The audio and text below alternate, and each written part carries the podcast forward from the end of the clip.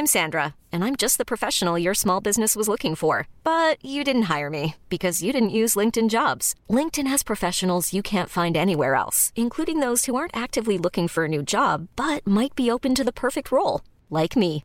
In a given month, over 70% of LinkedIn users don't visit other leading job sites. So if you're not looking on LinkedIn, you'll miss out on great candidates like Sandra. Start hiring professionals like a professional. Post your free job on linkedin.com/achieve today.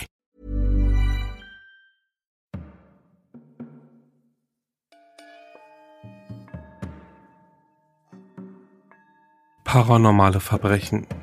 Der Podcast über paranormale Ereignisse, gruselige Geschichten und urbane Legenden. Wahrheit oder Fiktion? Traum oder Realität? Märchen oder Albtraum? Wer weiß das schon so genau? Ich bin Alex und ich möchte dir etwas erzählen.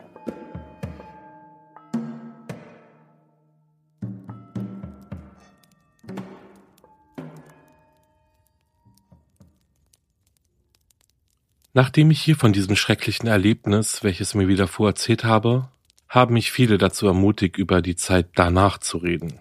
Ich weiß nicht so recht, ob dies eine so gute Idee ist, denn ich fühle mich unsicherer, seit ich mein Schweigen gebrochen habe. In den letzten Nächten habe ich nicht sonderlich gut geschlafen. Wie auch immer, ich lasse mich nicht unterkriegen. Aber glaubt mir, diese paar Tage waren mehr als genug. Wenn du dich recht erinnerst, zog ich ein Jahr nach dem Verschwinden meines unwillkommenen Besuchers in ein anderes Zimmer. Dieses war um einiges größer als das vorherige und fühlte sich warm und angenehm an. Manche Orte fühlten sich nun mal nicht gut an. Mein vorheriges Zimmer fühlte sich schlecht an, aber dieses hier nicht. Glücklicherweise hatte ich hier ein neues Bett, ein gewöhnliches Einzelbett. Mein altes wurde auseinandergenommen und weggeschmissen, was ich nicht gerade schlecht fand, möchte ich anmerken. Ich liebte mein neues Zimmer. Ich genoss den vielen Platz für meine Spielsachen. Ich war glücklich, dass dieser Raum groß genug war, dass ich in ihm mit ein paar Freunden spielen konnte, aber am meisten war ich erleichtert, aus diesem seltsamen, bösen, erscheinenden Teil des Hauses raus zu sein. In der ersten Nacht schlief ich so tief, wie seit langem nicht mehr. Aber natürlich zog ich mein Bett ein ganzes Stück von der Wand weg. Meine Mutter erzählte ich einfach, dass ich dies tun würde, damit meine Freunde und ich die so entstandene Lücke zwischen Bett und Wand zum Verstecken nutzen konnten. Am nächsten Tag wachte ich frisch und entspannt wieder auf. Als ich später noch in meinem Bett lag und ein paar meiner Lieblingscartoons auf einem kleinen tragbaren Fernseher schaute, bemerkte ich etwas Seltsames. Ein alter, dunkelbrauner Schaukelstuhl türmte sich groß und bedrohlich am Fußende meines Bettes vor mir auf. Er war ausgefranst und abgenutzt. Mein Cousin hatte ihn uns mal als Teil einer Möbelgarnitur geschenkt. Der Schaukelstuhl an sich war auch nicht ungewöhnlich. Er beunruhigte mich nur, weil ich mir sicher war, dass er am vorherigen Abend noch zur Wand gerichtet war. Nun, im Licht des Tages stand er zu mir gerichtet. Ich nahm an, dass einer meiner Eltern ihn umgedreht hatte, als sie nach etwas suchten, das sie dort vergessen hatten, bevor wir die Zimmer tauschten. Die zweite Nacht war nicht ganz so ruhig. Es war so etwa 23 Uhr und ich konnte den Fernseher von der anderen Seite des Hauses hören. Der Raum lag zum Großteil im Dunkeln. Das einzige Licht schien schwach von den Straßenlaternen draußen durch mein Fenster herein. Ich war aber zufrieden, alles war in Ordnung, bis ich ein leises, unverwechselbares Geräusch hörte. Zuerst dachte ich, es wäre das Geräusch meines eigenen Atems, doch als ich dann für einen kurzen Moment die Luft anhielt, hörte ich das fast schon unhörbare Atmen eines anderen. Es fuhr fort, rhythmisch und pausenlos. Ich lag da in der Dunkelheit und da ich mich noch vom Terror, den mir dieses Ding im vorherigen Zimmer bereitet hatte, erholte, war ich vollkommen verängstigt. Das Atmen schien so weit weg und ähnelte so wenig dem Keuchen dieses anderen Wesens, dass ich ruhig blieb. Doch auch damals schon war dieses Geräusch so schwach, dass ich fast schon dachte, ich hätte es mir nur eingebildet. Trotzdem ging ich kein Risiko ein. Ich stieg aus dem Bett, ging durch den Raum und schaltete das Licht an. Das Geräusch war weg. Ich sah auf den alten, abgenutzten Schaukelstuhl, der noch auf mein Bett gerichtet war, ging zu ihm und drehte ihn um. Ich hatte keinen wirklichen Grund, das zu tun, aber der Gedanke an etwas, das da drin sitzt und mich im Schlaf beobachtet, bereitete mir Gänsehaut. In der dritten Nacht war ich nicht so furchtlos. Erneut wachte ich in der Dunkelheit auf. Ich starrte an die Decke, welche so schien, als würde sie das schwache Licht, welches hereinscheinte, absorbieren. Der Baum vor meinem Fenster wog sich in einer schwachen Brise sanft hin und her und warf seltsame Schatten durch den Raum. Ich hörte nichts, bis auf das entfernte, permanente Summen des nächtlichen Verkehrs. Gerade als ich wieder langsam einschlief, hörte ich es. Ein Knarren vom Fußende meines Bettes, als würde sich etwas bewegen oder sich mit seinem ganzen Gewicht auf dem Boden platzieren.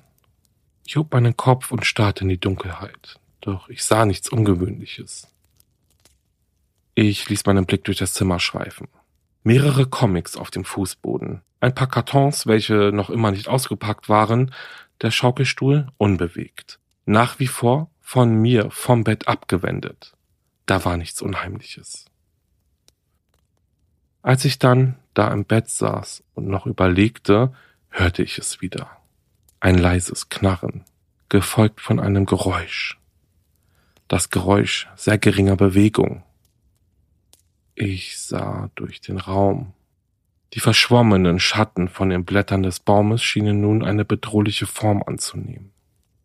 Ich sah wieder auf den Schaukelstuhl am Ende meines Bettes. Nach wie vor nichts Ungewöhnliches. Es ist normal, dass das Gehirn eine Weile braucht, um wahren Horror zu erkennen, wenn er sich direkt vor einem befindet. Es braucht eine Weile, dies zu verarbeiten und verwandelt diesen einen Moment der eiskalten Erkennung. Ja, ich sah auf den alten, abgenutzten Schaukelstuhl in der Dunkelheit, aber ich sah auch auf die Person, die in ihm saß. In dem schwachen Licht konnte ich nur die Umrisse seines Hinterkopfes ausmachen.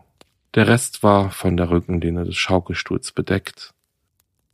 Ich saß bewegungslos da, betete, dass meine Augen von der Umgebung getäuscht worden waren. Das leise Knarren, als es sich in seinem abgenutzten Thron bewegte, jagte mir eine riesige Angst ein. Das war nicht bloß ein Trick der Dunkelheit.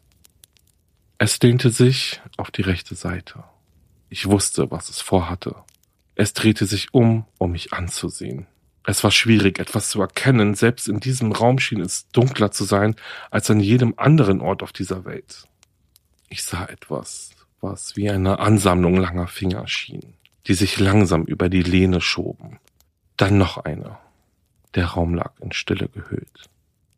Ich hörte nur die Geräusche dieses Dings, wie es sich langsam drehte und das Klopfen meines rasenden Herzens.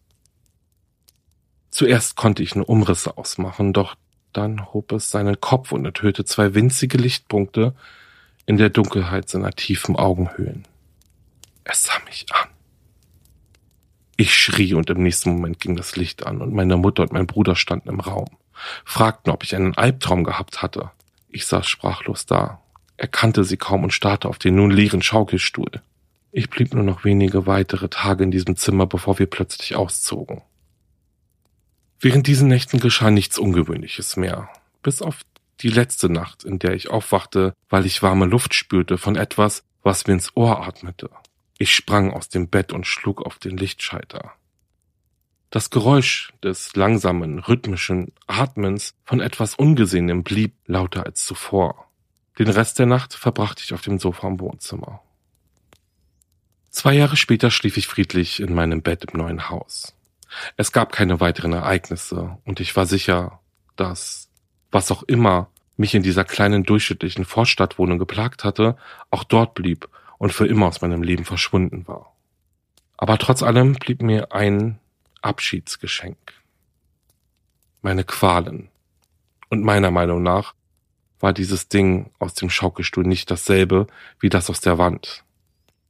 Aber meine Qualen hielten noch eine Überraschung für mich bereit. Für einen letzten schrecklichen Moment spürte ich die Präsenz dieser Wesen. Ich lag zwei Jahre nach unserem letzten Aufeinandertreffen in meinem Bett und schlief tief und fest. Ich war in einem Albtraum gefangen und erleichtert, als ich aufwachte und mich in meinem sicheren, gemütlichen Bett wiederfand. Der Raum war dunkler als sonst. Ich stieß einen Seufzer aus, der Traum war vorbei. Doch der Raum war so dunkel. Ich konnte nichts sehen, als wäre das gesamte Licht herausgesogen worden. Ich kicherte etwas, als ich bemerkte, dass ich während des Schlafens meine Decke über mein Gesicht gezogen hatte. Die Decke war angenehm kühl, doch die Luft war etwas zu warm. Gerade als ich die Decke wegziehen wollte, hörte ich es. Zum allerletzten Mal hörte ich es. Das rhythmische Atmen vom Fußende meines Bettes. Angst ergriff mich, gefolgt von Ärger und Verzweiflung. Warum konnte es mich nicht in Ruhe lassen? Dann tat ich etwas anderes als sonst. Ich entschied mich, mit ihm zu reden. Vielleicht wollte mir dieses Ding nichts tun. Vielleicht wusste es nicht, was für eine Angst es mir machte. Als das Atmen lauter wurde und näher kam, begann ich zu weinen. Ich konnte seine Präsenz auf der anderen Seite der Decke spüren, seinen Atem über mir, wie stehende Luft. Unter Tränen äußerte ich drei Worte, die sicher all dem ein Ende setzen würden. Bitte, hör auf. Sein Atem veränderte sich. Es kam mehr in Bewegung, wurde schneller. Ich nahm Bewegungen neben mir wahr, dann schwebte das Atmen erst zum Fußende des Bettes zurück, danach einmal quer durch den Raum, durch die Tür auf den Flur und dann verschwand es dort. Halb weinend, halb begeistert lag ich nach wie vor in der Dunkelheit, mein Gesicht immer noch von der Decke bedeckt. Du würdest das vielleicht als Sieg abstempeln, aber ich tat es nicht. Falls diese Dinge echt waren, wusste ich nahezu sicher, dass ich ihre Absichten doch nicht falsch ausgelegt hatte. Sie waren verdreht und gefüllt mit Böswilligkeit. Normalerweise benutze ich dieses Wort nicht, um etwas zu beschreiben, aber dieses Ding ist so böse, wie ich hoffe, nie werde. Woher ich das weiß, ich erzähle es dir.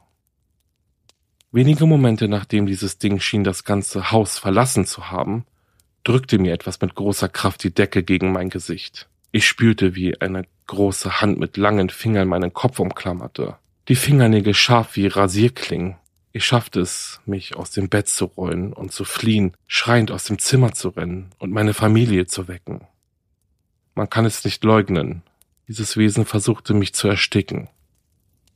Es wollte mich töten.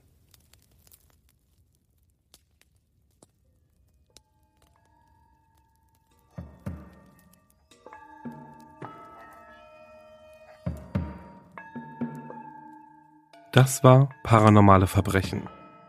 Wenn dir der Podcast gefällt, schreibe mir eine Bewertung, abonniere den Podcast und besuche meine Instagram-Seite wahre-verbrechen-podcast. Du magst True Crime Fälle? Dann hör gerne in meinen Podcast Wahre Verbrechen rein. Hast du eine paranormale Begegnung gehabt oder hast eine gruselige Geschichte zu erzählen, dann schicke mir eine E-Mail. Wir hören uns schon ganz bald wieder. Bis dahin, bleib sicher. Ciao.